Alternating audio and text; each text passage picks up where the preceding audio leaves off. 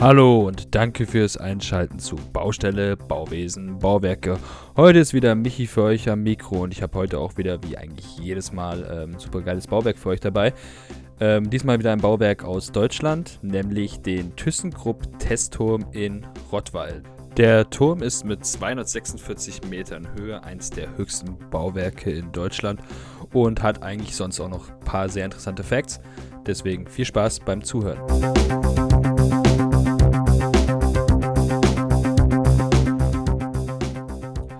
Wie der Name des Bauwerks schon sagt, ist die Funktion ähm, jetzt ja schon eigentlich allen bekannt. Es ist ein Testturm der Firma ThyssenKrupp. ThyssenKrupp stellt Aufzüge her und in diesem Testturm werden vor allem ähm, Hochgeschwindigkeitsaufzüge getestet, die sich sowohl horizontal als auch natürlich wie jeder andere Aufzug vertikal bewegen können. Ähm, für Hochgeschwindigkeitsaufzüge braucht man natürlich so einen hohen Turm und daher musste der auch diese Höhe von 240 Metern erreichen. Jetzt zum äh, statischen Konzept des Turms. Also die tragende Struktur des Turms ist eine Stahlbetonröhre, die ca. 30 Meter tief in den Boden eingespannt ist und dann sich von da weg 246 Meter in die Höhe erstreckt. Also so werden dann die horizontalen Kräfte aus Windlast ähm, vom Boden einfach von der Einspannung aufgenommen und die ähm, vertikalen Kräfte werden über diesen äh, Untergrund in, und über eine 2 Meter dicke Betonbodenplatte im Prinzip aufgenommen, die 30 Meter tief unter der eingespannten Röhre liegt. Ähm, die Lage des Turms ist deswegen auch entscheidend an diesem Ort gewählt, weil man braucht ja auf der einen Seite, um so eine Einspannwirkung auch wirklich zu erreichen, die ja sinnvoll ist, weil der Turm ja durch äh, Windlast und Schwingung ähm, gerät und noch als zusätzliches Gimmick, da komme ich aber später nochmal genauer dazu, auch selbst äh, Schwingungen erzeugen kann. Also es kann, dieser Turm kann selbst Windschwingungen erzeugen, somit dass die Aufzugsanlagen auch bei Windschwingungen getestet werden können. Genau, und äh, diese, Wind, diese Schwingungen muss der Boden ja aufnehmen, ohne sich dabei plastisch zu verformen, sondern darf sich ja nur elastisch verformen. Dafür ist einfach nicht jedes Bodenmaterial geeignet. Deswegen wurde dieser Turm auch an diesem Standort gewählt, weil hier der Boden diese Voraussetzungen im Prinzip erfüllt. Um das Material mal beim Namen zu nennen, es handelt sich hier um Lettenkäuper und tragfähigen Muschelkalk. Also Muschelkalk war optimal geeignet, um da halt dann diese Bodenplatte draufzustellen, weil wir hier einfach keine Setzungen erwarten können. Dieser Muschelkalk lässt einfach wenig Setzungen zu, bis gar keine. Daher ist es der perfekte Ort gewesen, um diese Stahlbetonröhre mal aufzustellen. Der Durchmesser der Röhre ist nämlich 20,8 äh, Meter und die Röhre wurde in der Gleitbau-Variante ähm, gefertigt, also im Prinzip mit gleitender Schalung nach oben weitergebaut. Äh, kennt man, glaube ich, so mittlerweile ist nichts Neues mehr. Auch so Kletterschalung hat ja schon Ove Arup vor mittlerweile fast 90 Jahren verwendet, unter anderem. Ja, aber wie sieht das Innere der Röhre aus? Der, wie der Name schon sagt, besteht der Turm größtenteils aus Aufzugsschächten. Ähm, ein Teil von denen geht bis zu einer Höhe von 115 Metern. Danach wurden sie äh, quasi also das ist der eine Halbkreis der Röhre, wenn man von oben drauf guckt. Da wurde dann eine Ortbetondecke eingezogen und ein paar Büroeinheiten.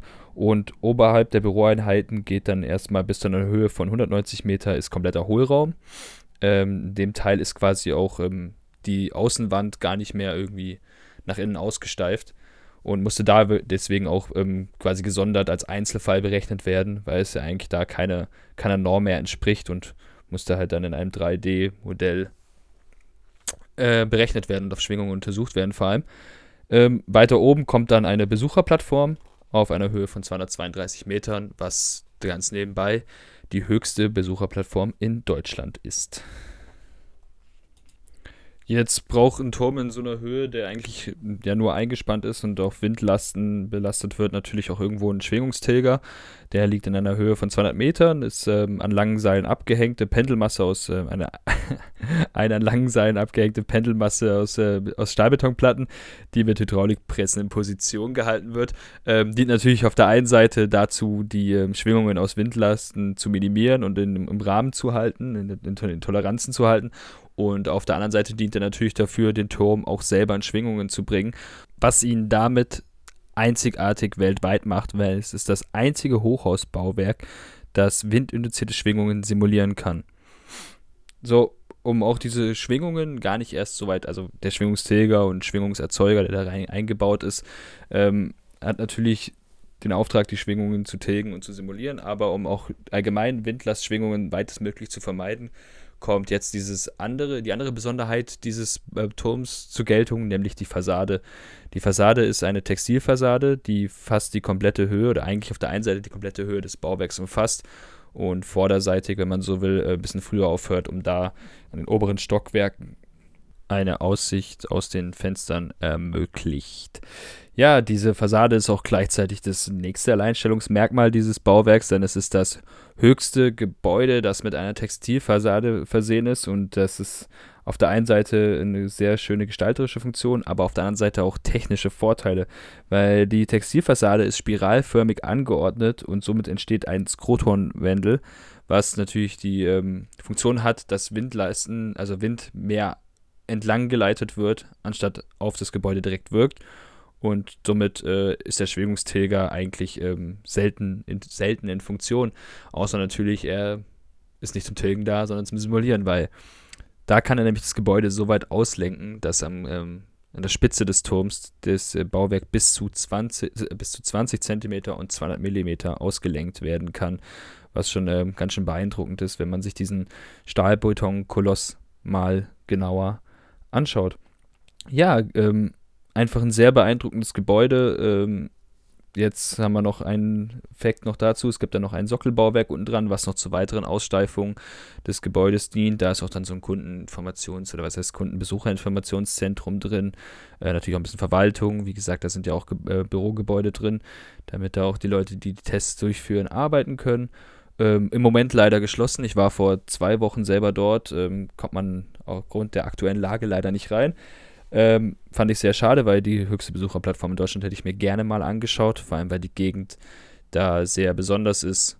Und da kommen wir jetzt auch schon so zum anderen Teil dieses Turms, was mich jetzt auch ein bisschen fasziniert. Es ist natürlich ein riesengroßer Stahlbetonturm, der zum Bau von, äh, also zum Bau, für, also ein Test, es ist eine Testanlage, die unglaublich riesig ist und mit Stahlbeton gebaut wurde. Und da muss man sich ja wieder überlegen, ja, Stahlbeton hinher, Nachhaltigkeit, wir haben es schon oft genug gepriesen.